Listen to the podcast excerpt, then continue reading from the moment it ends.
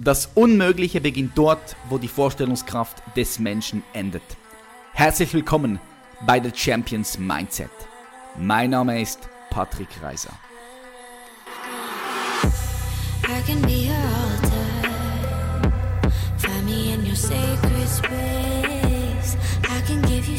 I Ladies and Gentlemen, herzlich willkommen zu einer weiteren Episode von The Champions Mindset. Richtig cool, dass du heute wieder eingeschaltet hast.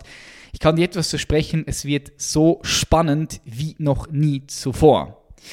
Heute haben wir Rüdiger Neberg am Start und zwar live hier bei mir zu Hause in Zürich. Eine unglaublich inspirierende Persönlichkeit.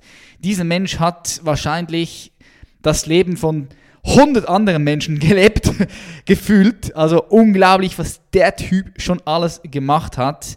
Ich gebe euch ganz kurz ein bisschen Kontext, damit ihr wisst, wer Rüdiger Neberg ist. Und ansonsten auch sehr gerne googeln. Vor allem die Bilder von ihm, die zu sehen sind, sind unglaublich inspirierend und spannend. Denn äh, ja, Rüdiger äh, ist 1935 geboren sprüht aber vor Abenteuerlust. Wenn du den vor dir siehst, du denkst, ist, der, ist der 45 Jahre alt oder was ist da los? Und von einem Journalisten wurde er zum Survival ernannt, weil sein Leben stand stetig im Zeichen von spektakulären Expeditionen, so wie du sie wahrscheinlich noch nie gehört hast, und aber auch von sozialem Engagement. 25 Jahre lang führte Rüdiger Neberg erfolgreich eine Konditorei, doch Kaffeekränzchen spielen in seiner Biografie keine große Rolle.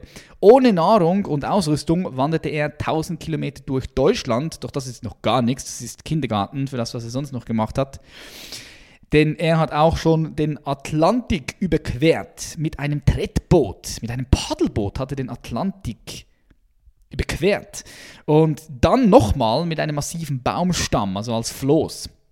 Er lieferte sich ein Wettrennen über 600 Kilometer mit einem Aboriginal und überlebte 25 bewaffnete Überfälle. 25 bewaffnete Überfälle, meine Damen und Herren, nicht einer, 25. Gut gelaunt und voller Begeisterung spricht Rüdiger Neberg momentan jetzt auch als Redner über seine einzigartigen Erlebnisse die ihn zum Survival-Experten machten. Grenzen überwinden, Strategien finden und sich mit vollem Einsatz einem Ziel widmen. So kämpfte er 20 Jahre lang mit ungewöhnlichen und kreativen Aktionen erfolgreich für die Rechte des vom Völkermord bedrohten Indianervolkes, der Yanomami in Brasilien. Heute setzt er diese Fähigkeiten als Menschenrechtler mit seiner eigenen Organisation Target im Kampf gegen das Verbrechen der weiblichen Genitalverstümmelung ein. Was das ist, da gehen wir im heutigen Gespräch darauf ein. Wirklich crazy, was da, was da passiert. Und Rüdiger hat 2008 auch das Bundes- oder Bundesverdienstkreuz erster Klasse verliehen bekommen. Unterstützt wird er dabei von den höchsten Glaubensführern des Islams, die er für seine Projekte gewinnen konnte. Also Rüdiger konnte die aller, allerhöchsten Glaubensführer des Islams von seinen Projekten überzeugen und sie dazu gewinnen. Also es wäre so wie wenn du den Papst für dein Projekt äh, mit ans Boot holst, okay? Was das genau auf sich hat, wie er das genau gemacht hat, das erfährt ihr alles heute im äh, Gespräch. Lass dich überraschen von einem sehr interessanten Interview. Ich heiße ganz herzlich willkommen Rüdiger Neberg. Alright, check, check, check. Wir sind wieder on air und zwar heute live mit Rüdiger Neberg. Rüdiger, richtig cool, dass du heute hier bist. Patrick. Du bist heute angekommen, hier in Zürich. Äh, wo lebst du aktuell? In der Nähe von Hamburg.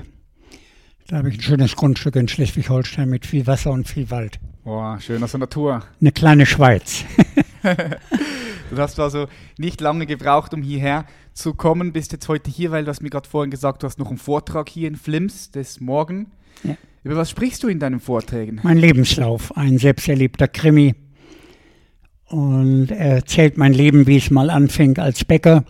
Ich hatte ja einen ganz soliden Beruf, war dann auch lange selbstständig in Hamburg, ein Betrieb mit 50 Mitarbeitern. Aha. Aber das hat mich nicht erfüllt. Meine Erfüllung fand ich auf den Reisen. Und diese Reisen orientierten sich früher am Rande der Zivilisation an Straßen. Und ich träumte immer von den ganz großen Einsamkeiten dieser Erde. Und da wagte ich mich nicht hin. Dann hörte ich in den USA vom Thema Survival. Das war damals noch gar kein Thema in Deutschland, bei der Bundeswehr nicht mal. Und das hat mich völlig fasziniert, unabhängig zu sein von der Zivilisation und Reisen machen zu können, wo sich sonst gar keiner hinwagt und wo auch kein Bus von irgendwelchen Unternehmen hinkommt. Ob das tiefste Wüste, der Ozean oder der Dschungel ist, das war dann so meine große Sehnsucht, die ich mir erfüllen konnte. Äh, so die Rückbesinnung auf Urinstinkte, die jedes freilebende Tier noch hat, nicht? ohne alles klarzukommen. Und äh, das ist also meine Welt geworden. Aber dann, als ich dieses Abseits der Erde kennengelernt hatte, wurde ich Augenzeuge schlimmer Verbrechen. Das war zunächst der drohende Völkermord an dem Indianervolk Yanomami in Nordbrasilien durch eine gewaltige Armee von Goldsuchern. Im Amazonas. Ja, mhm. Amazonasgebiet. Man schätzte die Goldsucher auf 65.000, alle bewaffnet, Flinten oder Revolver, mafiös gesteuert, abgesichert durch Polizei und Indianerschutzdienst und Politiker. Also alle äh, waren da am Mitverdienen. Und da habe ich mich 20 Jahre eingebracht, als ich äh, eben Augenzeuge geworden war und sah, was da abging. Äh, diese Rücksichtslosigkeit gegenüber den Urmenschen, also das sind noch richtig, das war das letzte ursprünglich lebende Volk Gesamtamerikas. Pfeile gegen äh, Feuerwaffen. Mhm. Und äh, das hatte ich nun gesehen und mich dann entschlossen, ich will da nicht jetzt mich wegducken, sondern äh, mitmischen. Und habe dann mit spektakulären Aktionen die auch meiner Freude am Abenteuer entsprachen. Ne, und, äh, dieses Drama bekannt gemacht. Mit wechselnden Partnern wurde ich äh, Bilderbeschaffer für die brasilianischen Menschenrechtler und machte das Thema immer weiter bekannt. Ich war beim Papst, ich war bei der Weltbank. Ich habe dreimal den Atlantik überquert mit scheinbar idiotischen Fahrzeugen, Tretboot, Bambusfloß, massiver Baumstamm und auf den Segeln oder im Gepäck am Brief hatte ich dann die Appelle an den Staatspräsidenten und das endete jeweils vom Palast des Staatspräsidenten in Brasilia. Naja, und allmählich wurde die Lobby immer größer und nach 20 Jahren solchen Engagements bekam die Yanomami im Jahre 2000 einen akzeptablen Frieden. Und dann hatte ich auch meine Frau kennengelernt und die auch so einen großen Hang zum Urwald hatte, zum Regenwald. Mhm. Und dann haben wir uns entschieden, nicht weiter bei den Yanomami zu arbeiten, eben weil die gut betreut werden, sondern um ein anderes, kleineres Volk. Äh, das sind nur 1500 Menschen und deren Gebiet ist ja, mit der Schweiz kann ich das jetzt nicht vergleichen, äh, mit einem deutschen Bundesland halb so groß wie Schleswig-Holstein. Ja. Und, äh, aber alles primärer Regenwald. Und das sind sehr sympathische Leute, die hatte ich kennengelernt. Auch für die war jetzt die Bedrohung von außen aufgehoben durch die neuen Gesetze. Und dort sind wir jetzt seit auch schon 20 Jahren dabei, sie medizinisch zu betreuen. Wir haben da drei Krankenstationen. Jetzt Weihnachten wird eine vierte eröffnet. Und dadurch bewirken wir, dass die Indianer sich da wohlfühlen und nicht für jeden Pups wieder raus müssen aus dem Wald, weil sie sich in der Zivilisation abgelehnt fühlen, mhm. äh, lächerlich gemacht, sie werden mhm. beleidigt und belächelt. Und äh, sie sollen sich einfach im Wald wohlfühlen und solange sie Anspruch erheben auf ihr ursprüngliches Land, darf Brasilien ihnen das streng genommen nicht wegnehmen. Mhm. Und äh, das ist so unser Beitrag zum Naturschutz. Aber unser Hauptthema ist dann geworden der Kampf gegen weibliche Genitalverstümmelung. Auch da sind Annette und ich Augenzeugen geworden. Und ich war diesem Brauch schon vor 30, 40 Jahren einmal begegnet, als mir eine Betroffene, ein junges Mädchen davon erzählte. Aber das war ein Zeitpunkt vor meiner Indianerzeit. Da konnte ich mir nicht vorstellen, dass man als Fremder sich in diese Tradition einmischen könnte mhm. und überhaupt eine Chance hätte. Darf das, ich ganz kurz da einhaken? Wo hast du oder wo bist du das allererste Mal mit dem in Kontakt gekommen damals? Mit, mit diesem Thema? Ja, mit diesem Thema. 1977 habe ich mit zwei Freunden und vier Kamelen eine Wüste in Ostäthiopien durchquert. Danakil-Wüste heißt die. Das waren 1000 Kilometer und hat über vier Monate gedauert. Das Problem war nicht nur der Fußmarsch, sondern auch, dass dort Krieg ausgebrochen war. Mhm. Äthiopien gegen Eritrea und wir gingen genau mittendurch und mussten immer aufpassen, nicht zu einer Front zu geraten, denn wir befanden uns illegal dort. Wir hatten aber zwei Führer, landeskundige Führer mit von diesem Nomadenvolk, die hatte ein Clan-Führer uns mitgegeben. Und die sorgten dafür, dass wir zwischen den Fronten gut durchkamen. Mhm. Dennoch wurden wir überfallen, komplett ausgeraubt und sollten zweimal sogar erschossen werden, um unliebsame äh, Zeugen zu vernichten. Ja. Und da haben unsere beiden Begleiter sich mit ihrem Körper schützend vor uns gestellt wie lebende Schilde und den Angreifern gesagt, das sind meine Gäste. Die hat mir der hm. Kleinführer anvertraut. Wenn ihr die tötet, müsst ihr uns auch töten. Wow. Aber dann wow. kriegt ihr unsere Blutrache zu spüren. Krass. Und das waren so Momente in meinem Leben, davon gibt es viele, wo ich gemerkt habe, äh, dass man sich hüten muss, äh, sich Verallgemeinerungen anzuschließen, indem man sagt, ach, das ist ein Moslem äh, und vergleicht einen Moslem mit Islamisten, ja, ne, mit Punkt. den Verbrechern, die auf diese Weise die Religion schänden und vorführen. Und da habe ich also gelernt zu differenzieren, wie bei Christen, die wollen ja auch nicht auf ihre Frauenverbrennungen, auf Kreuzzüge und äh, Missbrauch an Kindern reduziert werden, sondern auf soziale Gerechtigkeit, auf Nächstenliebe. Ja. Nicht? Und die anderen auf Gastfreundschaft. Ja. Und das habe ich gelernt. Und als ich jetzt wieder, nachdem die Yanomami Frieden hatten, auf das Thema Verstümmelung gestoßen bin, da wusste ich längst, es steht nicht in der Bibel, wie, äh, in, steht nicht im Koran, Koran ja. wie es oft behauptet wird von denen, die das praktizieren. Und täglich werden 8000 Mädchen verstümmelt, weltweit. Täglich. Das ist eine UNO-Zahl und die meisten sind Muslimas. Ne? Und die meistgehörte falsche Begründung, das steht im Koran. Und dann habe ich gedacht, wie kann eine Weltreligion wie der Islam sich neben allem Terror auch das noch unwidersprochen in die Schuhe schieben lassen? Und dann war die Idee geboren, man müsste versuchen, mit den höchsten Muslimen der Welt diesen Brauch zu ächten, dass er zur Sünde erklärt wird, äh, damit das dann vorbei ist. Und genau wie bei den Yanomami war mir auch klar, wenn man ein, ein Umdenken bewirken will, dann braucht man Bildbeweise, wie bei den Yanomami. Ja. Und solche Bild, Bilder gab es nicht. Und dann bin ich mit Annette nach Äthiopien gefahren, wieder in das Gebiet des Clanführers, den wir kannten. Und da gab uns ein junges Ehepaar mit, das mit uns dann, und wir hatten zwei Kamele gekauft und gingen dann von der Straße weg ins ländliche Gebiet und die brachten uns mit Verstümmelung zusammen. Und weil diese Menschen das als kulturellen Wert empfinden, war es für Annette kein Problem, Augenzeugin zu werden, während ich als Mann gemieden wurde. Mhm. Aber meine Stärke war, mit den Männern, mit den Verantwortlichen reden zu können.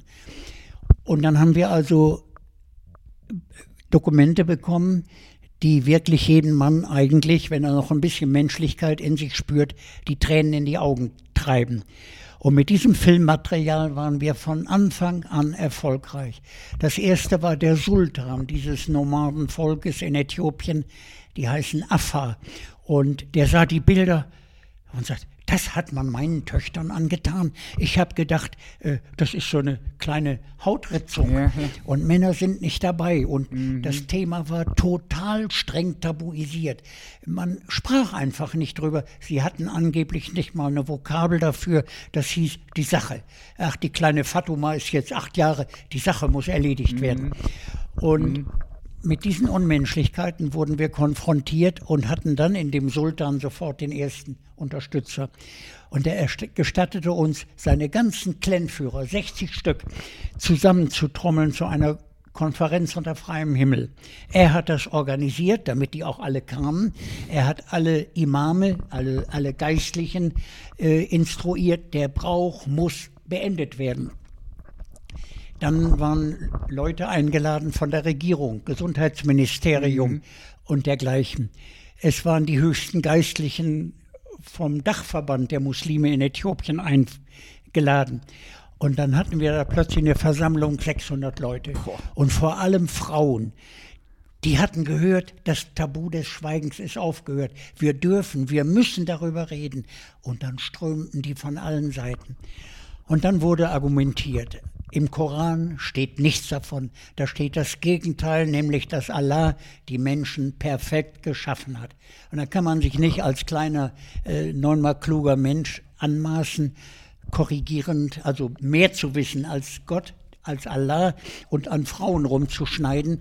Und dann merkten wir bei den Diskussionen, dass viele Männer, weil sie das nie gesehen hatten, der Meinung waren, ach, was jammern die Weiber immer, ich bin doch auch beschnitten. Ja, und genau, verglichen das, ihre, ja, ja. ihre Männerbeschneidung mit der Frauenverstümmelung.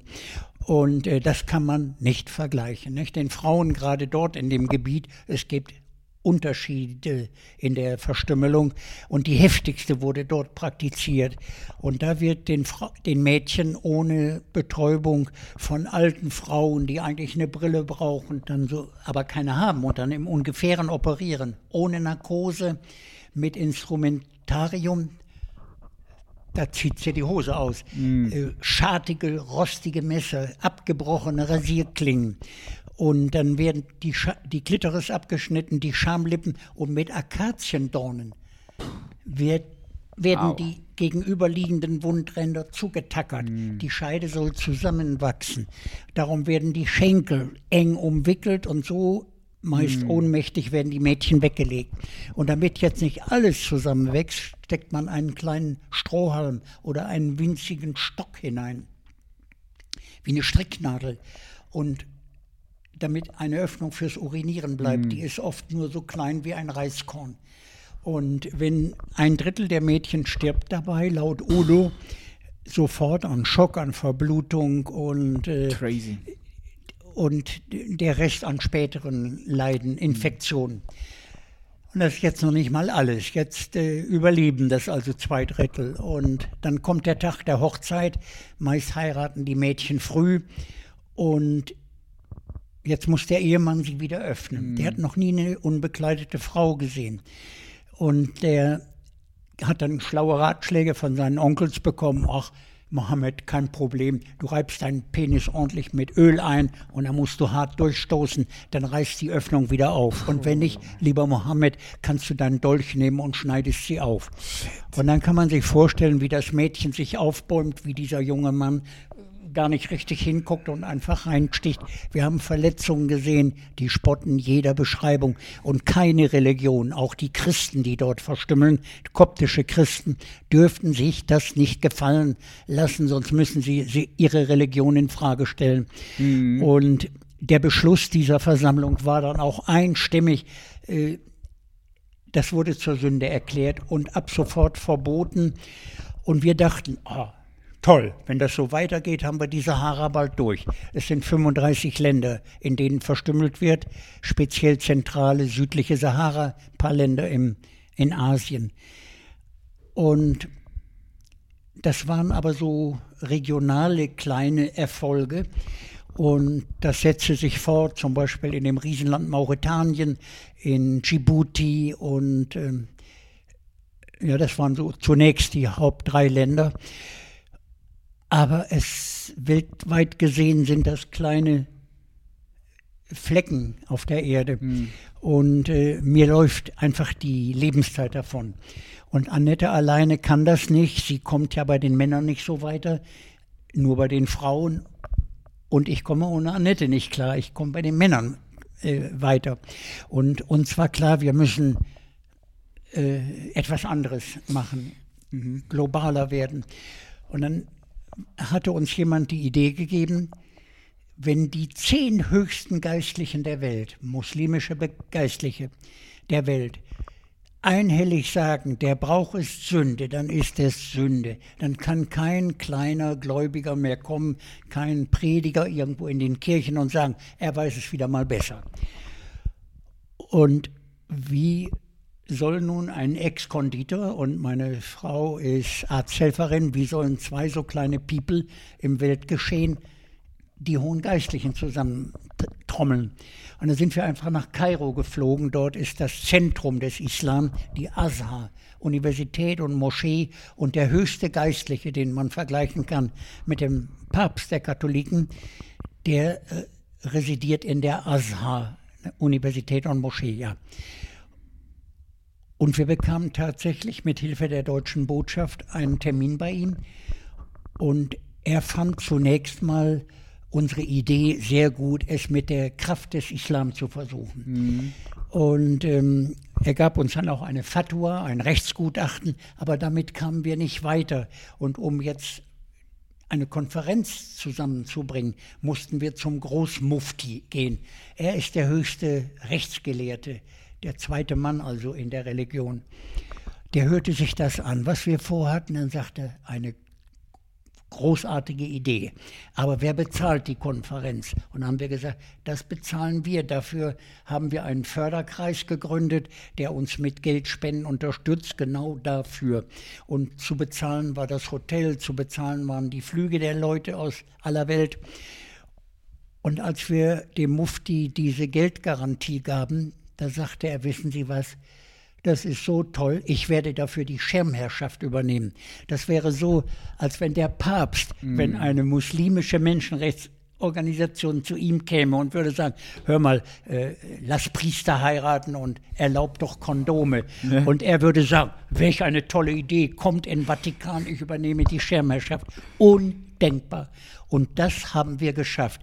Der Name des Großmufti, ein für mich der größte Muslim, den ich kennengelernt habe, Professor Dr. Ali Juma. Und dann fand die Konferenz statt. Er hat Transparente machen lassen, die hingen dann in Kairo und die Höchsten der Welt waren gekommen und wir durften, mussten Ärzte einladen, verschiedene, auch einen aus Berlin, aber vor allem muslimische Ärzte, die den Schaden nochmal klar machen, ja. physisch und psychisch. Mhm. Und äh, ganz zuletzt durfte Annette vier Minuten ihres Films zeigen. Da haben die Männer feuchte Augen gehabt. Und der Beschluss stand nach einer Stunde fest. Man hatte sich zurückgezogen hinter verschlossene Türen. Und dann trat der Mufti vor die Kameras und las die Fatwa vor, was man beschlossen hatte, das Rechtsgutachten. Und der Kernsatz darin lautete, weibliche Genitalverstümmelung ist ein strafbares Verbrechen das höchste Werte des Islam verletzt.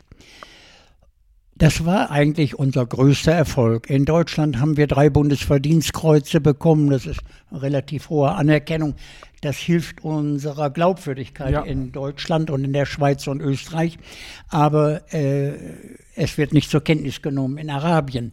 Und wir merkten dann bald, bei, inte bei intelligenten Leuten hatte dieses neue Urteil äh, Fuß gefasst. Vielenorts erfuhren wir, dass das rückläufig ist, aber global gesehen ist das gar nichts. Und äh, darum arbeite ich jetzt an, weil ich bin jetzt 84 und ich muss mich höllisch beeilen, weil ich ja merke, 84 ich, ist nicht Halbzeit, dann bin ich schon drüber weg. Äh, ich möchte das, was so nicht zur Kenntnis genommen wurde, äh, was einfach nicht um die Welt gelaufen ist von alleine, das möchte ich am heiligsten Ort der Muslime verbreiten lassen. Das wäre in Mekka. Mhm. Wenn dann in der Pilgerzeit vier Millionen Menschen aus aller Welt dorthin pilgern, um am Geburtsort ihres Propheten und der Religion äh, dort in Eintracht äh, ihre Pilgerfahrt äh, zu verlenden dann möchte ich da ein Transparent über dem heiligen Platz sehen, wo drauf steht, Mädchenverstümmelung ist Sünde. Und ich glaube, wenn das dort ein Gläubiger liest, Mann oder Frau, dann äh, wird er im tiefsten Herzen angesprochen und dann ist der Spuk vorbei. Aber um das zu Wege zu bringen, bedarf es der Zustimmung des saudischen Königs. Mm. Der König gilt als der Erbe dessen, was der Prophet hinterlassen hat. Er ist der alleinige, absolute Herr über Mekka, Medina und er hat die Kraft und die Macht, es per Königsdekret zu verfügen. Zehn Zentimeter Unterschrift mit Tinte und der Brauch wäre vielleicht sehr schnell beendet. Mhm. Der Mann würde Menschheitsgeschichte schreiben, weil es das noch nie gegeben hat. Seit 5000 Jahren existiert der Brauch. Seit 1400 Jahren äh, gibt es die Religion und seit 2000 die christliche. Äh, so lange wird es auch mit den Religionen begründet. Mhm. Und das habe ich noch nicht geschafft. Ich war jetzt vor kurzem beim neuen saudischen Botschafter in Berlin, um ihm das Anliegen vorzutragen und meinen Bittbrief an den König weiterzuleiten, denn ich bin sicher, weil in Saudi-Arabien nicht verstümmelt wird, wenn er die Bilder gesehen hat, er weiß also nicht, was da denke, passiert, er, er hat gehört, ja, ja. ja. Frauenverstümmelung. Aber man denkt so pauschal, nicht, wie die anderen alle, ist wie Männerverstümmelung. Weiber jammern ja immer und so heißt es dann. Er muss die Bilder gesehen haben. Und ich habe in dem Brief um fünf Minuten seiner Zeit gebeten, um ihm diese Bilder zu zeigen. Und ich bin sicher, dann wird er das Königsdekret unterzeichnen. Und dann hat sich mein Leben gelohnt und dann suche ich mir was anderes. Und du wirst darüber berichten. Wow, wow. Äh, Jetzt habe ich deine Fragen alle beantwortet. I love it, I love it. Äh, vielen Dank, Rüdiger, für äh, diese ganz vielen Loops, die du auch aufgemacht hast. Ich finde es super spannend. Ich habe natürlich jetzt ein paar Fragen auch aufgrund von dem, was du jetzt hier gesagt hast. Was mich vor allem interessiert ist, was für eine Fähigkeit braucht ein menschliches Wesen, um so durchschlagskräftig zu sein wie du, also so, wie, so selbstwirksam auch wie du. Ich kann mich jetzt noch erinnern, als Du mir erzählt hast, als ich in diese Wüste war, das allererste Mal, da 600 Menschen zusammengekommen sind. Und äh, wie, wie, hast du das geschafft? Wie hast du mit diesen Menschen kommuniziert? Was, ja, wie hast, du, wie hast du so eine Durchschlagskraft? Ja, also ich kann ein bisschen Arabisch. Ich war mal in Jordanien im Gefängnis, da fing das an. In Jordanien war ich auch schon, war ich auch schon. Volkshochschule habe ich weitergemacht und ich war sehr oft in den Ländern mit 17 Jahren das erste Mal. Meinem Vater hatte ich erzählt, da war ich in der Bäckerlehre, hatte mir Urlaub angespart und hatte zwei Monate und habe meinem Vater erzählt mit so einem selbstgebastelten Fahrrad, das war nach dem Krieg, ich fahre zu meinem Freund nach Paris, ich will da Französisch lernen. Mein alter Herr, das ist gut, mein Junge, Sprachen sind ein wichtiges Kommunikationsmittel und ich strampelte los und habe meinen Freund auch besucht, habe ihm 15 Postkarten gegeben. Es tolles Wetter. Heute habe ich eine Fahrt auf der Seine gemacht. Heute war ich auf dem Eiffelturm und der hat jede Woche einen abgeschickt. Da gab es ja kein Facebook, kein Internet, ja, nicht. Das noch gar nichts. Nicht mal Telefon Nein, und dergleichen. nichts. Und da gab es auch keinen Podcast. Und in Wirklichkeit bin ich aber dann gleich am selben Tag weiter nach Marrakesch, um Schlangenbeschwörung zu lernen.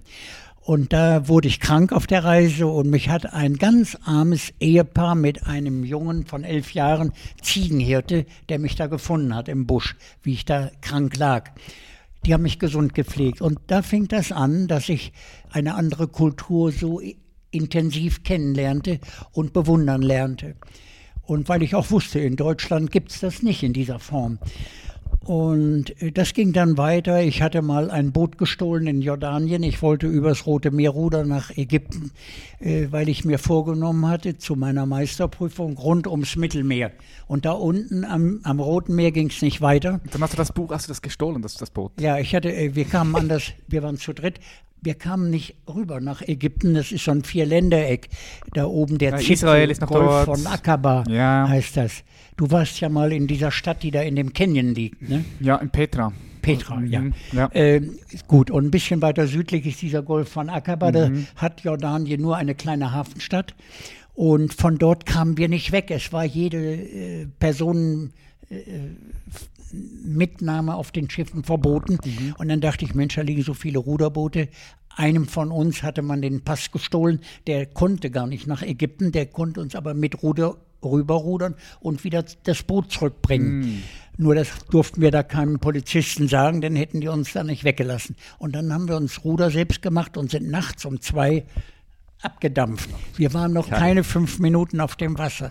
Da gingen von allen Seiten Scheinwerfer an. Sirenen heulten los. Die Motoren wurden angeschmissen. In Saudi-Arabien, in Jordanien, Oh. Israel und Ägypten. Ah. Und wir haben nur noch gesessen, die Hände hochgehoben und wurden dann in Jordanien eingelocht, sollten ein Jahr kriegen wegen Diebstahls.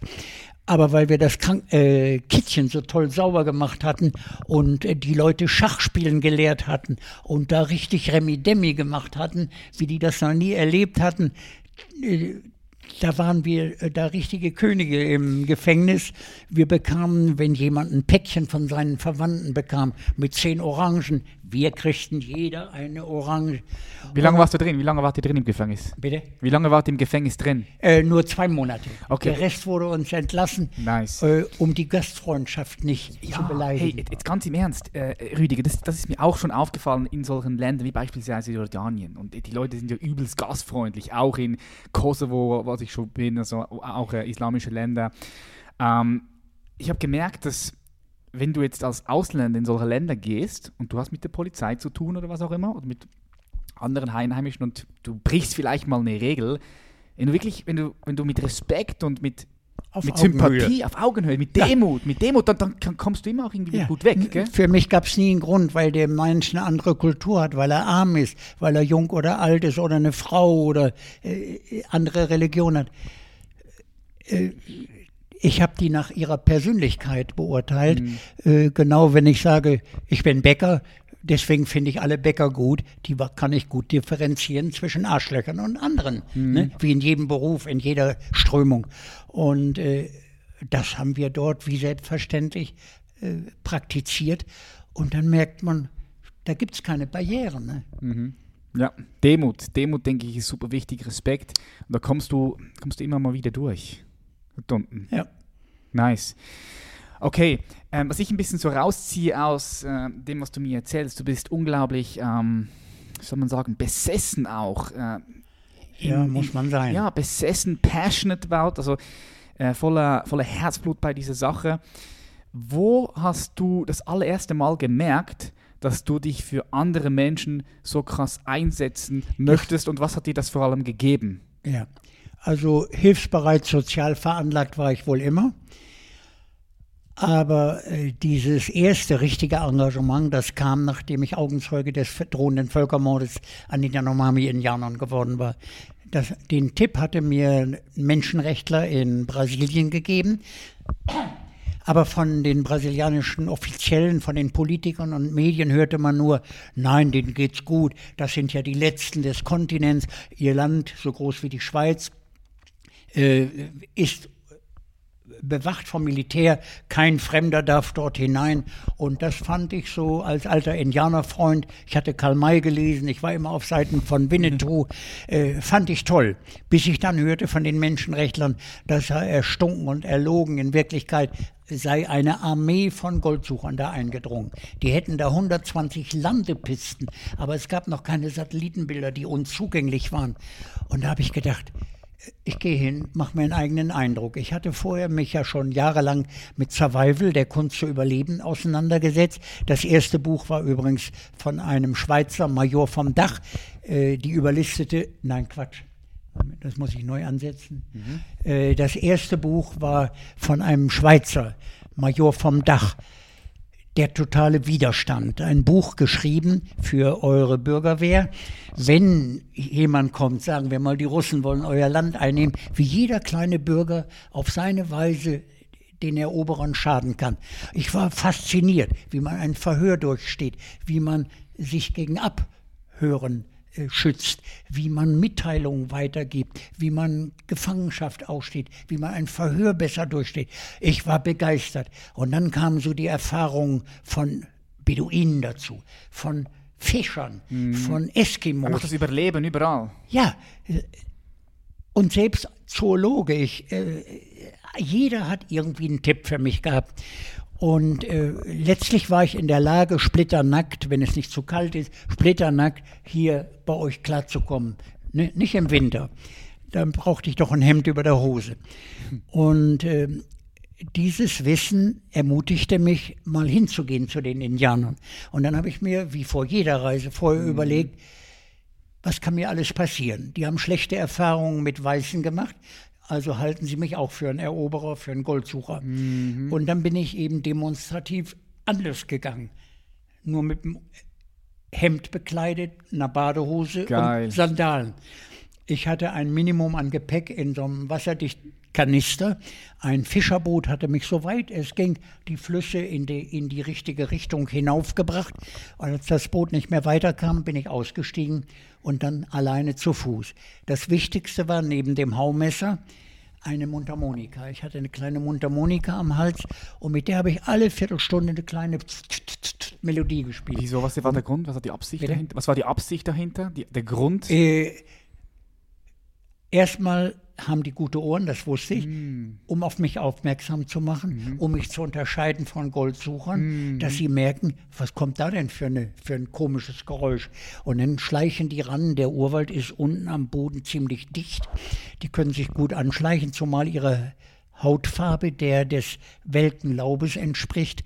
Die müssen sich nur ducken und sind weg. Mhm. Und davon ging ich aus. Sie nehmen mich wahr, es gibt keine Wege, nichts. Man geht mit Kompass. Mhm. Äh, sie nehmen mich wahr und machen sich erstmal einen Eindruck. Ganz kurz, möchte da kurz einhaken. Super spannend. Ich möchte gleich auch dort wieder, wieder ähm, reinhaken. Was mich aber wundernimmt ist, also einfach kurz für die Zuhörerinnen und Zuhörer, das muss man sich erstmal vorstellen. Also mit dem Buschmesser, mit der Badehose, mit dem Hemd, mit der Mundharmonika, mit ein bisschen Wasser bist du dort in den Amazonas. Wie lange hat das gedauert, bis du das allererste Mal dann auf diese ja, getroffen bist und wie hast ja. du dich ernährt?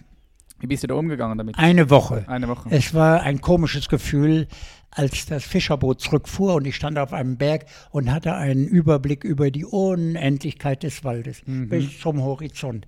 Aber in jedem Tal floss ein Bach. Mhm. Kein Wasserproblem, mhm. kein Ernährungsproblem. Da sind Krebse drin und Fische, kein Problem. Das hatte ich in meinem Überlebensgürtel, äh, den hatte ich aber auch im Kanister. Ich ging so demonstrativ unbewaffnet. Hattest du keine Pistole dabei, nix? Bitte? Hattest du eine Pistole dabei oder Ja, so? ich hatte einen Revolver dabei, ja. aber der war im Kanister. Ja. Die sollten nicht sehen, dass ich, die hatte ich, den hatte ich auch vor allem mit wegen der Goldsucher, die mhm. äh, mir bekannt gemacht wurden als absolut rücksichtslos, weil sie selber wie Sklaven ausgebeutet werden und alle Rücksicht verloren haben, ja, ja. alle soziale Verantwortung von sich gelegt haben. Und äh, jetzt mit dieser Musik wollte ich sie akustisch anlocken. Und dann sollten sie sehen, ich bin ja unbewaffnet. Und genau so ging es auch. Ich war eine Woche unterwegs, plötzlich drei Leute vor mir. Die habe ich nicht gesehen. Äh, zwar habe ich immer geguckt, man meint, man sieht sie ja. Und jetzt standen die vor mir und hatten die Pfeile gesenkt. Und das war schon mal ein gutes Zeichen, wenn sie misstrauisch gewesen wären, feindlich, dann hätte ich sie gar nicht gesehen, hätte ich einen Pfeil im Bauch mm, gehabt. Klar. Was war das für ein Gefühl, als du das allererste Mal auf diese Indianer gestoßen bist? Du warst dort eine Woche unterwegs, mitten im fucking Dschungel und auf einmal tauchen diese Indianer. Was hast du in so einem Moment gefühlt? Ich habe mir das mit autogenem Training immer wieder eingehämmert. Wie wird der Moment sein? Da gab es drei Möglichkeiten, die lassen sich nie blicken. Mhm. Oder ich habe einen Pfeil im Bauch. Mhm. Oder sie zeigen sich, was schon mal ein 100% positives Zeichen ist, sonst hätten sie gleich geschossen. Mhm. Und äh, für diesen Fall nun, der ja auch eintrat, hatte ich mir mit dem autogenen Training eintrainiert, eine Melodie auf der Mundharmonika, aber da fiel mir gar nichts ein. Ich habe nur reingeblasen, mhm. reingeatmet, mhm. spiel mir das Lied vom Tod. Vielleicht kennt jemand den Film dann Purzelbäume gemacht und Rad geschlagen. Die waren nur noch von den Socken. Mm, und haben gedacht, der Alte hat ja wohl einen an der Klatsche. Ja. Und die Neugier überwog und sie nahmen mich mit. Sehr geil. Ganz stopp, da möchte ich kurz einhaken. Also das heißt, du hattest eine ganz klare Strategie. Ähm, in diesem Fall, wer nicht auffällt, wird nicht gesehen. Also noch mehr auffallen, so einfach, dass sie sehen können, hey, der ist komplett anders als alles das, was sie bis jetzt gesehen haben. Das hat sie ein bisschen aus dem Ruder gebracht. Die haben nicht mit dem gerechnet. Ja, das sie überrascht. Und was ich liebe ist, du hast gesagt, bevor du dort hingegangen bist, hast du alle möglichen Szenarien durchgespielt. Also Worst-Case-Fall, Pfeil im Bauch, du begegnest den Indianern, sie sind friedlich oder halt du siehst, sie, du siehst sie gar nicht. Das sind diese Möglichkeiten, die auftauchen konnten. Das hast du, kann man sich, wie kann man sich dieses autogene Training, das du gesagt hast, vorstellen? Ist das eine Art Meditation auch, wo du da reingehst in deinen Geist und du spielst es durch? Ja. Man hat ja, oder ich hatte ja lange genug Zeit, darüber nachzudenken vorher. Mhm. Und man denkt alle Situationen durch und Tag und Nacht und wenn man einschlafen und beim Aufwachen ist man immer wieder beim Thema. Mhm. Und dann habe ich mich einfach in die Lage der Indianer versetzt. Ich habe nur schlechte Erfahrungen mit Goldsuchern gemacht, mhm. mit den mhm. Weißen. Und jetzt kommt da wieder so ein Knallweißer an. Äh, was, wie muss wie muss der auf mich als Indianer wirken, damit ich ihn nicht töte? Mhm. Ne? Denn das Beste für wir für sie wäre gewesen, den schießen wir ab. Kein Weißer hat uns was Gutes gebracht. Und, ähm, und dann kommen solche Reaktionen ganz von selbst. Auch, dass ich alleine ging. Ich wusste von einem Missionar, der schon mal Kontakt mit Yanomami an der Peripherie gehabt hatte, dass sie Angst haben im Wald, dass sie grundsätzlich immer nur zu zweit gehen. Mhm. Wenn einem was passiert, Knochenbruch, Schlangenbiss, ist der andere da und rettet ihn noch irgendwie. Und ich ging alleine. Das war schon mal ein Positivum für mich. Dann machte ich Musik, zwar andere als Sie, ne? Sie haben ja nur Trommeln, ähm, aber immerhin Musik. Kein Goldsucher kommt mit Musik, die kommen mit Motoren. Und ähm, dann hatte ich eben so ein Mikrominimum an Gepäck, weniger als ein Indianer, der so einen Beutel Bananen mitschleppt. Und äh, dadurch fiel ich ihnen irgendwie schon auf. Das war meine Theorie. Nicht? Und mhm. das war die Strategie. Die zufällig war das äh, gleich, äh, deck, äh, deckte sich das mit deren Einstellung. Love it. Mm, also du hast das alles durchgespielt, aber in so einem Moment, wenn du alles durchspielst und du gehst in so eine Situation, die ja wirklich ungewiss ist, ich meine, am Ende des Tages bist du dort und du kannst nicht wirklich wissen, was passieren wird. Ja? Du hast diese Möglichkeiten durchgespielt, da musst du aber auch mit diesen Möglichkeiten cool sein. Oder du musst, du musst die ja, akzeptieren. Äh, es war mir, ich war bereit, du warst bereit zu sterben. Ja, genau, du warst bereit zu sterben. Das war mir egal, weil ich wollte immer kurz und knackig leben mhm. als lang und langweilig. Mhm. Und das war genau die Herausforderung. Weißt du, als ich jünger war und hatte Karl May gelesen, Winnetou Old Shatterhand, da werden sich Ältere daran erinnern, da war ich immer auf Seiten Winnetous, der Indianer, und äh, habe oft gedacht, wie hätte ich mich wohl verhalten, wenn ich damals vor 100, 200 Jahren gelebt hätte und war immer auf Seiten der Indianer. Ne? Und auf einmal werde ich Augenzeuge genau der Dinge, ich, da sah, sehe ich, es gibt noch ein Indianervolk, das hat noch diesen Kampf durchzustehen. Mhm. Und äh, es droht ihm eine Ausrottung, denn es gab nur 12.000 geschätzte Yanomami und 65.000 bewaffnete Männer, Goldsucher. Und da war einfach jetzt für mich die Chance, kneife ich den Hintern ein oder mache ich in. mit? All in, yes. Und dann habe ich in. mitgemacht und damit die Indianer, die mich nur mitnahmen in ihr Dorf, um irgendwie diese Kuriosität Rüdiger den anderen zu zeigen, mhm. habe ich mich gleich nützlich gemacht. Da sah ich ein paar Kranke, habe bestmöglich versucht, ihnen zu helfen. Also ganz kurz, du bist ja, also ganz kurz, nochmal, dass, äh, dass wir das bildlich noch mal ein bisschen besser haben. Also die sind auf dich zugekommen, die haben dich gesehen und haben sie dich einfach mitgenommen. Und du bist mit denen mitgelaufen und haben sie dich festgenommen. Wie, wie war Nein, das? Nein, überhaupt nicht. Ganz cool. Ich habe gedacht, so mit Gesten. Ich, wir sprachen ja kein Wort. Ach so.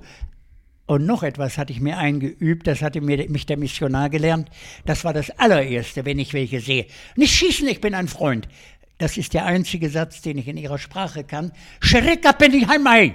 Und dann Mundharmonika und Rad geschlagen und so weiter. Ne?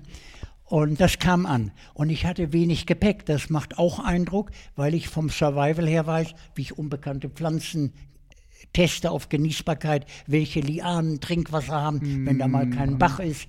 Also die ganze Summe meiner Gesten, meines äh, Benehmens äh, weckten positive Gefühle bei den Indianern. Mhm. Jetzt half ich ihnen mhm. und ich war sofort ein willkommener Gast. Und so ging es mir bei Beduinen, so ging es mir äh, bei Buschleuten, wo immer ich war, äh, weil man auf Augenhöhe kommt und nicht so, ach so, ihr. Ne? Ja, ja, ja. Genau, und das strahlst du ja auch aus. Ich meine, da muss man nicht mal viel machen sondern das strahlst du auch mit deinem ganzen Wesen aus. Die Leute, sehen, die Leute merken das, ob du mit guter Absicht kommst oder mit böser Absicht, Ja. oder? Die merken Ich meine, auch wenn man sich so anguckt, äh, wenn man was äh, Kriminelles vorhat, mh, man meidet den Blick, weil man eben schon immer mit dem Plan ist, wie lege ich den jetzt um. Und äh, daran erkenne ich ja auch Feinde. Dass ich noch lebe, ist äh, letztlich Glück und eben Kenntnis, Erfahrung. Ja. Ich würde gerne da nochmal in, ein, in eins deiner Abenteuer eine, oder reinstürzen. Zwei habe ich da nämlich sehr besonders äh, krass gefunden. Und zwar bist du einmal mit dem, mit dem Trettboot bis den Atlantik durchquert und dann einmal noch mit dem Floß. So, wie lange warst du da unterwegs? Tretboot war nur 72 Tage. Da muss Warst du alleine dann? Alleine? Alleine? allein. Ne? In, mitten in dem Atlantik. Nein, dann macht das keinen Spaß. Da muss so ein Restrisiko bleiben. Ich bereite mich wohl in bestmöglicher Weise vor, indem ich alle Gefahren analysiere. Bei der Atlantiküberquerung, das ging von äh, Senegal rüber nach Brasilien, knapp 4000 Kilometer. Da kam in Frage Wasser- und Trinkwassernot, Stürme, Schiffbruch, Piraten und gegen alles hatte ich ein paar Asse Haie, im Wale. Ärmel. Bitte? Haie, Wale. Das war, das war das war doch das kleinste Problem, oder? Die Haie und Wale. Ja, aber äh, genau. Mein Boot war unsinkbar. Ne? Damit fing es an. Es hätte kaputt gehen können, wenn mich da ein Dampfer rammt. Aber ich hatte einen Radarreflektor auf, dem, auf einem, äh, so einer Art Mast. Äh, theoretisch hätten die mich wahrnehmen müssen. Und dann können die ausweichen. Ich hätte nicht ausweichen können, ich war zu langsam. Ein Paddelboot. Aber äh, dann wusste ich, ich hatte einen See, äh, Seefahrtskursus mitgemacht. Damals musste ich noch mit dem Sextanten die Sonne anpeilen, da gab es noch kein GPS. Das hatte mich ein alter Kapitän gelehrt. Dann hatte ich Angst vor Wasser, ich bin so gar kein Wassermensch. Und äh, die Angst vom Wasser hat mir so eine Eliteeinheit der Bundeswehr abtrainiert, die Kampfschwimmer äh, ein super Training, wo ich dann in der Halle gefesselt wurde. Ich wusste nicht, was mir blüht. Da gab es noch kein Internet.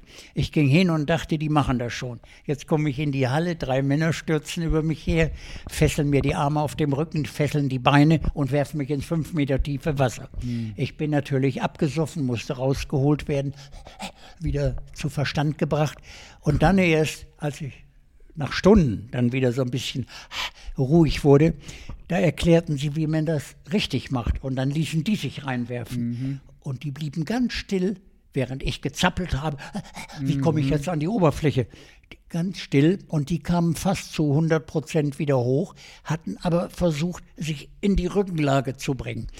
Dann legten sie den Kopf wie so ein Bug auf die Brust und mit den Unterschenkeln schwammen sie und kamen so ins Flache. Und so verliefen diese ganzen Nummern, 50 an der Zahl, eine sadistischer als die andere. Da könntet ihr Schweizer mal äh, in die Lehre gehen, weil ihr ja keinen Ozean habt. Ja, wir haben nur die Seen hier. Den Zugang müssen wir euch noch verschaffen, so ein paar Alpen mal weg, wegsprengen und einen Zugang zum Mittelmeer machen. yep. Ähm, wie kann man sich das vorstellen? ach so. Ja? Tretboot. Und dann wusste ich natürlich, es gibt nur eine Zeit, wo man darüber kommt, mit dem Passatwind Dezember bis März. Dann weht der Wind von Afrika darüber und man hat also den Wind hinter sich, man hat die Strömung mit sich und ich hatte das Treten. Das waren drei Antriebe. Wenn ich mich schon hinstellte oder meine kleine Halbkugel, in der ich schlief, all das war Segel. Alles, was rausguckt, ist ein Segel.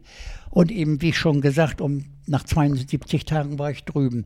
Dann bin ich aber noch mal mit einer Freundin auf einem Bambusfloß rübergefahren. Das war im Jahre 92, als die USA 500 Jahre Kolumbus feierten und sich beweihräucherten als tollste Demokratie. Da gab es aber den Mr. Trump noch nicht. Und äh, von keiner Feier zu hören war zum Gedenken an die vernichtete Urbevölkerung. Und da habe ich gedacht, ich fahre rüber und schreibe auf Segel 500 Jahre Amerika sind 500 Jahre Völkermord. Und das ging wieder von Senegal rüber nach äh, Brasilien, durch die Karibik bis vors Weiße Haus. Und beim Tretboot hatte ich einen Appell von Amnesty International im Gepäck, den ich immer vorgelesen habe. Nicht? Und dadurch multiplizierte sich das schon. ein Brief an den Staatspräsidenten, die Yanomami so zu schützen, wie sein Grundgesetz es ihm vorschreibt. Und schließlich feierte im Jahre 2000 Brasilien seinen 500. Acht Jahre nach den USA. Das Land hatte man acht Jahre später betreten. Auch dort wurde nicht der Indianer gedacht. Und dann hatte ich sowas ähnliches auf dem Segel und bin mit einem massiven Baumstamm. Deine Wohnung ist ja groß, aber mein Baumstamm war größer. 18 Meter lang, okay. 1 Meter 20 im Durchmesser. Eine Tanne, die mir hier ein Förster aus dem Engadin geschenkt hat. Mhm. Er sagt, wenn dieser Baum, der 500 Jahre alt ist, wenn der hilft, die Baum, den Baumkollegen im Regenwald das Überleben äh, zu garantieren, dann opfern wir den Baum. Und dann haben sie mir die Tanne abgesägt und ein Spediteur hat mir die nach Hamburg gebracht und ich habe das dann mit einem Segel versehen, aber der drehte sich, ne? mhm. nicht? Der war unsinkbar, das war viel zu viel Holz. Aber er drehte sich und darum habe ich dann Baumstämme quergelegt, drei Stück, und außen Bündel Bambus. Jetzt war ich so eine Art Trimaran und konnte nicht mehr untergehen. Und mit dem Teil war ich sauschnell, 43 Tage. Das mit Washington hatte vier Monate gedauert. Wow. Nicht? Aber da war ich ja in Begleitung, nicht allein, dann ist man nicht so einsam. Und dies mit dem Baum, das ging ratzfatz. Ich war kaum auf Bord, da war ich schon in Brasilien. Ein LKW brachte mich dann zu dem Präsidentenpalast. Und seine Sekretärin, die kannten mich schon alle und meinen Bitchbrief, den ich dann immer übergebe und der angeblich immer beantwortet wird. Ich habe nie eine Antwort bekommen. Der landete im Papierkorb. Krasse Story. Aber über die Medien war das eine Millionenmultiplikation. Mhm. Geil, also du hast mit deinen Abenteuern, die du auch alle, oder die meisten davon zumindest in deinen Büchern beschrieben hast, ich habe gesehen, du hast irgendwie über 30 oder 20 Bücher geschrieben, über all, 29 Bücher, über all deine Abenteuerreisen. Hast du also auch immer eine große Aufmerksamkeit auf dich gezogen und somit hat sich deine Botschaft, deine Vision, die du mitgetragen hast, natürlich auch multipliziert. Ähm, das war eine, deine Strategie, ja. äh, Aufmerksamkeit zu. Diese Boote stehen heute alle ja. im Technikmuseum in Speyer. Da kann man mal draufgehen und Geil. das Gefühl nachempfinden. Jetzt, was mich interessiert ist, du warst ja doch auch äh, sehr oft alleine unterwegs und hast ähm, die Einsamkeit erfahren. Wenn du jetzt nochmal in so einen Moment reingehst, was war die längste Zeit, wo du al alleine unterwegs warst, einsam, sei es jetzt in der Wüste, im Regenwald oder was war so die längste Zeit?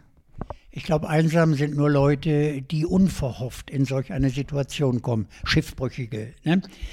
Ich wusste zum Beispiel, auch wenn man denkt, jetzt bin ich hier auf so einem kleinen Boot und kein Segel, kein Ruder. Ich bin hier in 100 Jahren noch und nicht wissen, dass alle Ozeane der Welt fließen. Man kommt irgendwann an und muss aber die Zeit nutzen, Regen auffangen, Fische mit der Hand fangen. Es gibt ein Buch, 438 Tage, der Rekord, den ein Mensch ohne Hilfsmittel in so einem Boot verbracht hat. Mhm. Also mehr Sea Survival geht überhaupt nicht, als der erlebt hat. Und äh, auf diese Dinge war ich ja vorbereitet. Die Vorbereitungen waren für mich oft genauso spannend wie die Reise. Und da gab es keine Einsamkeit. Ich wusste, ich bin alleine, aber ich musste trampeln, navigieren, reparieren. Fische beobachten, Fische fangen, mir ein Brot backen. Äh, ich hatte immer zu tun. Ich hatte Lesestoff, ich hatte Musik mit. Das war richtig interessant. Mhm. Ich frage aus diesem Grund, weil es gibt doch viele Leute, die auch so in äh, stille Meditationsretreats gehen. Du hast das nicht gebraucht, du warst äh, allein unterwegs im Dschungel und warst natürlich beschäftigt. Aber hast du, gibt es irgendetwas, was du aus dieser, ich will das nicht Einsamkeit nennen, aber Alleinsein, was du da gelernt hast, was du rausgenommen hast für dein Leben, als du alleine warst? Gibt es da irgendwas Spezielles? Also ich bin kein Esoteriker, ich bin, ich bin kein Esoteriker, ich bin Realist. Ich weiß, was mir passiert, manches geschieht, manches wird noch schlimmer, äh, aber manches geschieht auch nicht. Und die Vorbereitungen waren für mich genauso spannend wie die Reisen selbst oft oder die Auswertung. Es war wie so ein Schachspiel ist das für mich. Mhm. Was passiert mir, wenn jetzt ein Pirat kommt? Äh, gut, ich habe eine Waffe mit. Ich hatte eine Schrotflinte, eine mehrschüssige, da, denn man wackelt ja immer und kann nicht genau zielen. Ich hatte bei einer militärischen Einheit das Schießen aus der Hüfte gelernt, mhm. ne, wie man, darum hatte ich auch einen Revolver mit. Den zieht man und drückt ab. Denn wenn ich da in Not geriet, dann war das unerwartet, plötzlich und nicht geplant. Ne? Dann und dann musste das schnell gehen. Bei einer Pistole muss man erstmal entsichern und durchladen. Revolver sofort. Dann hatte ich alle Patronen gegen Feuchtigkeit isoliert, am Zündhütchen, am Hals. Und äh, das funktionierte dann auch immer. Am Blauen Nil hat mir das das Leben gerettet. Ne? Mhm. Und was ist dort passiert am Blauen Nil? Lass uns mal dort kurz einsteigen, weil ich habe das gelesen. Das war 1972 oder 75. Ich habe das ähm, gelesen, als du dort den Nil runtergefahren, runtergefahren bist. Ja. ja. Ähm, da seid ihr, da war es einfach auch einmal sehr, sehr knapp. Ich habe sogar gelesen, dass damals ein Fotograf oder ein Freund von dir auch, auch erschossen wurde. Ja. Das war so, ich hatte das Buch eines jungen Schweizers gelesen, Kuno Stolben. Der hatte versucht, den Blauen Nil zu befahren in mhm. Äthiopien, von Ursprung bis zum Sudan, 1000 Kilometer Urafrika, mit ganz wenigen menschlichen Siedlungen. Und er hat es nicht geschafft, weil er überfallen und mit dem Speer in der Schulter verletzt wurde. Aber er konnte sich retten und das Buch hat mich vom Hocker gerissen. Ich denke, meine Fresse, welch eine geile Tour. Das möchte ich auch machen. Und da ging es noch drum, er wollte Erstbefahrer sein. Dachte ich, der mache ich das. Und dann habe ich an die deutsche Botschaft in Addis Abeba geschrieben, ob inzwischen jemand das getan hätte. Und da kriegte ich einen langen Brief, sehr geehrter Herr Neberg, also nach Rücksprache mit seinen Kollegen möchte er mir dringend von der Tour abraten, denn da hätten schon zehn das versucht und die wären alle gescheitert die Boote zerbrochen, von, Krokodil, von den Wassermassen, mhm. von äh, Krokodilen zerfetzt. Fünf Morde, dann die, der verletzte Schweizer und die Ermordeten waren zufällig auch Schweizer. Und ähm, Streit unter den Kollegen. Und das war wie eine Gebrauchsanweisung. Da wusste ich, ah, das kann mir passieren. Also das Boot muss stabil sein, mit den Partnern muss ich gut klarkommen. Wir müssen uns also vorher schon mal äh, testen bei Langstreckenläufen und so weiter. Wir müssen überlegen, wenn wir Lager machen und werden ganz plötzlich in verschiedene Richtungen versprengt. Wie findet man sich in seinem unbekannten Gebiet wieder? Und wie kommt man klar, wenn man wochenlang nichts mehr hat. Klar war, wir werden alle mit einem Überlebensgürtel reisen, äh, in dem das Wichtigste drin ist, Feuerzeug, äh, Angelhaken und dergleichen, äh, Tabletten, wenn jemand da Probleme hat. Den wollten wir, haben wir Tag und Nacht auch nicht abgelegt. Und ähm, dieses Brainstorming vorher, das äh, ist eben, wie gesagt, auch schon Teil der Reise und mhm. spannend. Mhm. Und dann ging mein erster Versuch aber schief. Da lag so ein Riesenbaum quer im, im Wasser und rechts ging die Strömung noch zwei, drei Meter vorbei. Und ich sag, komm, wir gehen rechts dran vorbei. Und da packte uns die Strömung, die konzentrierte sich plötzlich mit zunehmender Heftigkeit auf den Baum. Das Boot ging hoch, Entsprechend wurde es hinten vom Wasser überspült, machte einen Salto rückwärts. Mein Freund vorne, der war auch in, die Bäume, in den Baum gesprungen. Der, der dritte Mann war am Ufer und äh, wollte filmen, wie diese Passage da abläuft. Und ich wurde mit dem Boot unter dem Baum durchgespült. Das Boot blieb aber im, im Baum hängen. Mhm. Und ich hatte nur Glück, wie ich das so oft hatte. Ich kam durch mit einem Sautempo, das merkte ich, aber wäre ich nur an einem Ast mit meinem Hemd hängen geblieben, wäre ich ersoffen. Mhm. Dann war das Boot nicht mehr zu retten. Säge, Axt, alles war da drin. Und dann haben wir kurz entschlossen den Rückweg angetreten, zu Fuß, auf gut Glück durch die Berge Richtung äh, irgendwelche Straße. Wir wussten, in so und so viel Kilometern gibt es eine Straße, aber die Karten waren sehr ungenau damals. Mhm. Und dann sind wir nicht nach Hause geflogen und haben eine neue Tour versucht, äh, wieder ein Boot gebaut und erneut dahin. Und diesmal war ein Schweizer hier aus Zürich dabei, an, an Andreas Scholz. und Michael der als Kameramann. Und eines Morgens war Michael als erster aufgestanden und sagte, steht mal auf, äh, wir kriegen Besuch. Und das passierte manchmal, dass Leute, auch wenn man niemanden so vermutete, plötzlich kamen da ein paar Leute. Und da kamen also zwölf Leute vermummt und bewaffnet den Fluss hoch. Und wir dachten, das ist also ein normaler Fall. Die Leute sind alle bewaffnet und diese Vermummung, dass man so ein Tuch vor den Kopf zieht, führten wir auf die morgendliche Kühle zurück. Und Michael ging auf sie zu und sagte, guten Tag. Und ich kriege noch mit, wie die sagten, nix, guten Tag. Und Michael dreht sich um und sagt, dann nichts, mhm. äh, dann eben nicht, dreht sich um und in dem Moment krachten die Schüsse. Ich schätze, das waren zwölf Leute. Automatisch wirft man sich hin, mhm. um eine kleinere Angriffsfläche ja. zu bieten. Michael warf sich hin, der Schweizer ging in die, Duck, in, in die Ducke und wir hatten sofort den Revolver raus und zurückgeschossen. Und da ging es mir wie in so einem Hai, der in einen Fischschwarm kommt und letztlich ohne Fisch rauskommt. Man schießt einfach, um so eine Schallmauer äh, zwischen sich zu stellen. Und das hatten die Männer nicht erwartet. Wir mhm. trugen den Überlebensgürtel unterm Hemd. Sie hatten uns für absolut unbewaffnet gehalten, sonst wären sie anders vorgegangen. Und sie flohen auf der Stelle. Und der Schweizer Zahnarzt sagte sofort, äh, wir müssen sofort ab, abhauen, ehe die sich hier formieren und uns umzingeln. Lass alle, wir lassen alles liegen, Zelt und Ausrüstung. Und ich sage, Michael, komm, wir hauen ab. Und da sagt der, äh, Andreas, du, ich glaube, der ist tot, der liegt die ganze Zeit schon so. Und ich hatte gedacht, er legt sich in Deckung. Mm. Ich sage zum Andreas, nimm das Gewehr, das hat mir schnell vom Boot geholt, da waren dann auch nochmal sechs Schuss drin, schieß in den Wald damit die ihre Köpfe wegnehmen. Und dann bin ich hingekrochen, stoß ihn an, guck mal, wie elastisch du bist. An ihm war nichts Elastisches mehr, aber man sah keine Wunde. Ich drehe ihn um und da sah ich, sie hatten ihn hinten in seine Haare reingeschossen, der mm. hatte üppigen Haarwuchs und den großen Ausschuss vorne.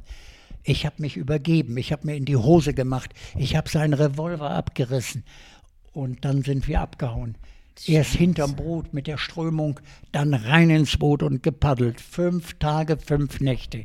Das war so die panischste Situation meines Lebens. Dann erreichten wir Zivilisation und lösten eine Fahndung aus. Wir bekamen Hubschrauber, Soldaten mit dem Erfolg, dass wir die Täter gefangen haben. Da gab es nur ein Dorf in der Nähe, von wo die Täter gekommen sein konnten. Und äh, der Häuptling die hatten natürlich die Hubschrauber gehört, waren weg, aber der Häuptling, so ein alter Herr, war noch da und der wurde verpflichtet, die Täter auszuliefern, sonst wäre er dran gewesen. Und dann kam es zum Prozess und sie erhielten alle, weil der tödliche Schuss nicht eruierbar war, wer hatte den abgegeben, äh, alle kriegten acht Jahre Gefängnis. Krass. Okay. Das war dann aber auch, als ich das ärmliche Dorf sah, wo man froh ist, wenn die Ziegen abends satt sind, damit man einen Schluck Milch hat oder mal ein Stück Fleisch irgendwann. Da habe ich gedacht, wenn ich so arm leben würde, wer weiß, wie ich mich verhalten hätte. Ja. Denn der Dorfälteste sagte, ja, die Seile, das Zelt, äh, die hatten uns angeln gesehen. Das waren für sie Kostbarkeiten in mhm. der Einsamkeit. Und das waren dann Momente, wo auch meine Blutrache irgendwie sofort verflogen war wieder. Und ich dachte, ja, ich komme ungefragt durch ihr Gebiet. Das wäre so, als wenn einer ungefragt durch meinen Garten geht, pflückt die Äpfel und pinkelt dahin und äh, dem würde ich auch die Leviten lesen. Ne? Mhm. Da lernt man dann eben ja, andere Sitten und Gebräuche kennen. Man weiß, dass jeder Flecken Erde irgendjemandem gehört und wenn ich heute noch mal da fahren müsste, würde ich von Stamm zu Stamm fahren. Ich würde nie wieder auch nur mit, unserer, mit unserem Repetiergewehr bewaffnet da fahren, denn äh, heute haben diese Menschen alle Maschinenpistolen. Hm. Da hätte ich gar keine Chance. Hm. Krass. Ähm, super spannend und interessant, was du auch sagst. Ähm, ich nehme da raus, dass du auch vergeben hast. Ja, du hast vergeben, du bist wieder im, im Frieden mit, mit dem, was passiert ist. Und zwar auch aufgrund von dem, weil du fähig bist, dich in die Lage der anderen zu versetzen. Du kannst die verschiedenen Perspektiven annehmen. Ich denke, das ist eine deiner größten Stärken, so die verschiedenen Perspektiven anzunehmen und dann dementsprechend auch zu sehen, ja, hey, wie hätte ich reagiert in der gleichen Situation? Vielleicht gleich. Und in diesem Augenblick merkst du, okay, die haben es einfach nicht besser, besser gekonnt. Und, und, und kannst dann vergeben. Ja? Ich kann dir sonst noch was erzählen zum Thema Verstümmelung. Äh, als damals diese tolle Meldung, äh, der Mufti er, erklärte sie zu einer historischen Botschaft für die betroffenen Mädchen. Als sich das nicht so wunschgemäß verbreitete, da hatten wir die Idee, Annette und ich, wir werden diese Konferenz dokumentieren, damit sie nicht verloren geht. Und haben das zusammengefasst, die wichtigsten Aussagen der äh, Gelehrten, in einem von uns sogenannten goldenen Buch, ganz wertvoll gestaltet, Kunstleder, Magnetverschluss, Gold, Farbfotos, viersprachig und so weiter. Und haben dann den Großmufti, unseren Schirmherrn, gefragt, den Großmufti von Ägypten, ob er das bitte lektorieren könnte. Das hat er getan und war völlig begeistert und hat es dann noch mit einem Vorwort gesegnet. Das Buch ist also unanfechtbar und das haben wir hunderttausendfach gedruckt und in mehreren Ländern verteilt als Predigtvorlage für Imame. Das mhm. ist ein Herzstück von Target. Und parallel haben wir dann bei einem, bei diesem Wüstenvolk, das als allererstes den Brauch verboten hatte, die Affa in Äthiopien, hatten wir dort zehn Jahre lang eine fahrende Krankenstation um direkte Hilfe zu leisten, um in die letzten Winkel dieses Gebietes zu fahren. Und dann war der Wagen allmählich kaputt und die Reparaturen wurden zu teuer. Und da hatten wir dann die Idee, wir werden eine Geburtshilfeklinik bauen. Und das hat vier Jahre gedauert mit viel Menschenpower, da gab es kaum Maschinen haben wir das aus dem Gestein gestampft. Und heute, weil wir das in Kooperation mit Schweizer und deutschen Ärzten gemacht haben, nicht? die Schweiz ist ein großes Klientel bei unserem Fördererkreis, haben wir da eine Klinik auf vier Hektar Land gebaut wie ein autarkes Dorf. Eigene Wasserversorgung, eigene Stromversorgung, deutsche, Schweizer Ärzte, die immer vier Wochen freiwillig kostenlos in ihren Urlauben dort tätig sind. Äh, wir haben zwei Operationssäle, wir können Kaiserschnitte machen, um, die, um diesen grauenhaften Verstümmelungen da irgendwie was entgegenzusetzen. Wir haben da ein Haus für Wöchnerinnen, äh, eine Apotheke, Werkstätten, einen eigenen Garten, äh, ein Ärztehaus, ein also ein perfektes Krankenhaus europäischen Standards. Ne? Und inzwischen ist das ein Zufluchtsort geworden. Fast kann man übertrieben sagen, ein Wallfahrtsort für diese geschändeten Frauen. Und der Andrang wird immer größer. Aber jetzt fehlt uns natürlich das Geld, um da nun immer so weiterzubauen. Wir arbeiten immer nur mit dem Geld, was wir haben und nehmen keine Kredite auf. Mhm. Wir leben also so auf dem Teppich. Und äh, darum aber werben wir immer noch um neue Förderer, die mit irgendeiner Spende uns einfach beitreten. Oder Ärzte, die dies jetzt hören, sagen, Mensch, dazu hätte ich als Gynäkologe auch mal äh, Lust. Ne? Denen werden die Augen übergehen, was sie da sehen. Das sind Dinge, die kriegt ein Gynäkologe hier gar nicht zu sehen. Mhm.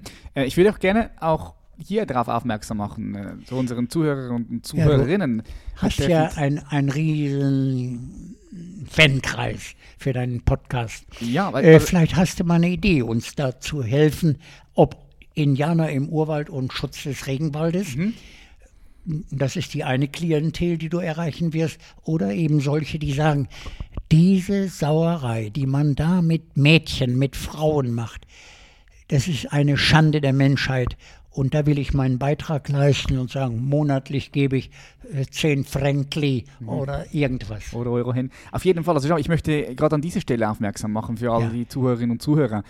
ähm, check das unbedingt ab. Ich meine, ich finde Spenden so etwas Wichtiges und, und weißt du, oft denken wir, ja, wir haben vielleicht nicht viel. Es gibt Menschen, die haben wirklich auch hier in Deutschland und in der Schweiz nicht viel, aber im Vergleich zu solchen Ländern ist es immer noch viel. Du kannst immer, schau, 5 Euro, 10 Euro zu spenden, hey, das macht vielleicht schon einen Unterschied aus. Ja, wenn, mit, wenn wir 1000 Leute haben, die 10 Euro spenden, Ja. dann kann das Oh. schon einen Unterschied machen. Ja, das sage ich. Genau. Weißt du, wie Karl-Heinz Böhm damals anfing und sagte, wenn jeder Hörer, der das gehört hat, ein, eine Mark gibt, und dann kamen Millionen. Davon träumen wir natürlich. Nicht? Aber wir sind ein solides äh, Unternehmen. Man kann uns ja einfach mal googeln. Diese äh, Zitate, äh, die Beschlüsse von diesen hohen Geistlichen, die höchsten, ne? ähm, die glaubt sonst keiner. Und man kann das googeln. Der Verein, den wir gegründet haben, Annette und ich, heißt Target, wie Englisch das Ziel, Target minus Neberg, ne, N-E-H-Berg.de. Das äh, kannst du ja vielleicht mal einblenden. Ich werde es unten, ja, ich werde es auf jeden Wir Fall einblenden. Hier unten auch in den Shownotes www.target-neberg, N-E-H-B-E-R-G.com, Ja. ja. .com. Jeder ist uns willkommen. Yep.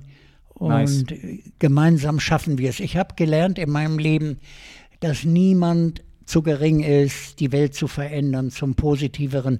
Er muss es sich nur zutrauen, manchmal ein bisschen Geduld haben, äh, auch ein bisschen Zivilcourage. Man wird angefeindet, egal wie gut deine Idee ist. Du hast immer die Hälfte, äh, irgendwelche Klugschnacker dagegen. Aber äh, dann reift vielleicht auch nochmal ein Plan. Jedenfalls, niemand ist dazu zu gering. Motivier mal deine Leute. Definitiv. Also ich äh, rufe hier auch auf, äh, wirklich, wenn ihr was zu spenden habt, da direkt mal loszuspenden hier auf www.target-neberg.com. Äh, wir werden auch was spenden. Unser Unternehmen von Human Elevation, wir werden da dementsprechend auch äh, da was, was, was Schönes spenden. Yep. Jetzt sag bloß, da sind noch Fragen übrig geblieben. Ich habe noch äh, eine Frage, die mich sehr interessiert. Ja, eine Frage, die mich sehr interessiert bei So eine Frage habe ich tatsächlich noch, die, äh, die ich so, so gerne auch äh, dir stellen würde und deine Antwort kennen würde. Und zwar, stell dir mal vor, du kannst in eine Zeitmaschine in die Zukunft reisen in 30 Jahren. 2000 Also irgendwo in ein fernes Jahr. Ja, 2050. So, wie sieht die Welt aus? Was denkst du? 2050, wie sieht die Welt aus? Das bahnt sich ja sehr an. Durch die Unvernunft mancher Staatsleute, durch die Überbevölkerung vor allem, das wird zur Weltkrise führen.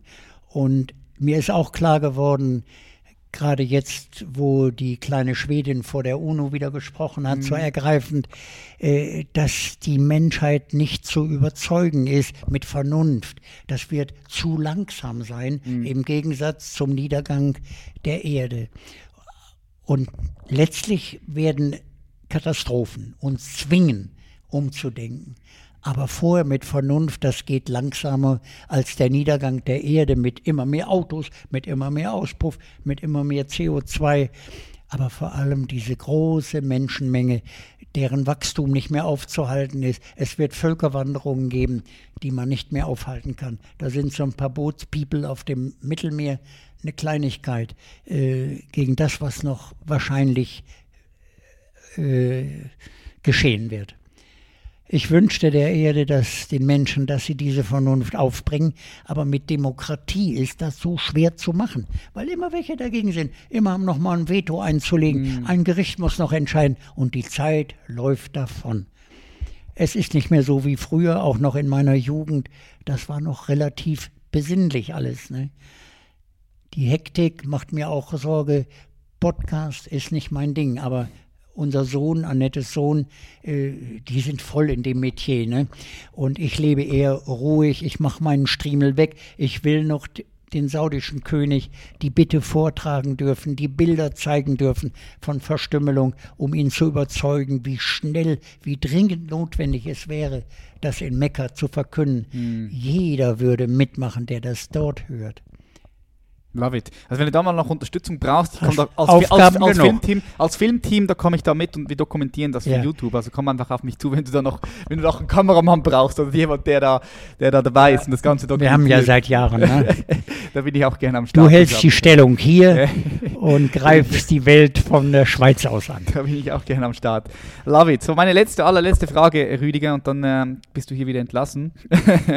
was denkst du? Was ist das eine, wenn man das als eine benennen könnte, was ist das, was die Menschheit als, als Spezies, als, als Gattung Mensch jetzt gerade am meisten braucht? Bildung, Toleranz, Reduzierung der eigenen Ansprüche. Denn eins ist klar, alle eifern Deutschland nach. Jeder möchte ein Auto haben. Jeder möchte in die Edeka gehen und einen vollen Laden haben, wo er nicht weiß, was von all dem unnötigen Essluxus man da noch wählen soll. Äh, Er muss das einsehen, um bereit zu sein, zu reduzieren. Aber das liegt nicht im Wesen der Natur. Es wird weiter so laufen. Jeder will sehen, dass er noch klarkommt. Äh, wer will schon auf den Wohlstand hier verzichten? Und ähm, wenn das alle hätten, ist die Erde sofort im Eimer. Und äh, darum bin ich der Meinung, wir kriegen es mit Vernunft nicht hin. Aber wenn die Katastrophen kommen, der Meeresspiegel steigt an, das Klima verschlechtert sich, dann werden wir gezwungen sein, durch Katastrophen äh, umzudenken. Dann werden die uns lehren, auf elementare Bedürfnisse wieder zurückzukommen. Alright. Hey, es war super spannend. Ich hätte mit dir noch zwei Du hast Stunden eine weiter- große Aufgabe, die ich dir jetzt hinterlassen habe. Und ich bin gespannt, was wir davon hören werden. Ja, ich äh, könnte mit dir noch zwei Stunden hier weitersprechen. Rüdiger, ich danke dir ganz, ganz vielmals, dass du hier warst. Vielen herzlichen Dank. Danke dir für Und- deine Hilfe. Ich wünsche dir für all das, was du vorhast, für all deine Projekte, für alles, ich wünsche dir von ganzem Herzen ganz viel Ja. Erfolg. Ich bin mir sicher, du wirst das noch äh, packen und in Saudi-Arabien einen Erfolg will noch erzielen. sagen, im nächsten Frühjahr kommt mein letztes Buch, wahrscheinlich letztes Buch raus. Und das hat den Titel Der Bäcker und der König. Tausend und eine wahre Geschichte. Hm. Da kann man das nochmal nachlesen. Aber vielleicht bin ich dann schon so weit, dass der König das in Mekka verkündet hat. Love it. Vielen, vielen herzlichen Dank. Tschüss. Bye, bye. Tschüss. Meine Damen und Herren, und das war's wieder mit einer sehr, sehr geilen Episode, oder? Also, gib mal bitte mir ein Feedback, ob du diese Episode gefeiert hast und schreib mir doch persönlich eine DM über Instagram. Ich würde mich auch sehr freuen, wenn du diese Podcast-Episode teilst mit anderen Menschen. Je mehr Menschen wir erreichen können gemeinsam, desto mehr ja, Leute wissen auch, was abgeht und je mehr Möglichkeiten haben wir, um hier die Spenden nach vorne zu pushen. Denn wirklich, äh, ich appelliere nochmal ganz herzlich an dich. Ähm, Spende, egal was du kannst, jeder Euro zählt. Du hast es vorhin gerade gehört, was Rüdiger gesagt hat. Jeder Euro zählt. Geh auf www.target-neberg.de und spende deinen Beitrag. Auch wir von Human Elevation werden einen Teil von unserem Umsatz vom nächsten Monat direkt an Target spenden, um wirklich da mal ja, was zu bewirken, Gas zu geben. Ich feiere es extrem, was Rüdiger hier auf die Beine gestellt hat. Es ist ein großes, großes Vorbild, eine große Inspiration. Und wenn wir hier durch diese Episode mehr Leute auf das aufmerksam machen können, die dann vielleicht sogar auch etwas spenden, hey, dann haben wir gemeinsam jetzt auch etwas Geiles gemacht. Ich sage von ganzem Herzen vielen Dank, dass du hier eingeschaltet hast. Vielen Dank, dass es dich gibt. Wir sehen uns in der nächsten Episode. Ich freue mich und bis dann. Peace.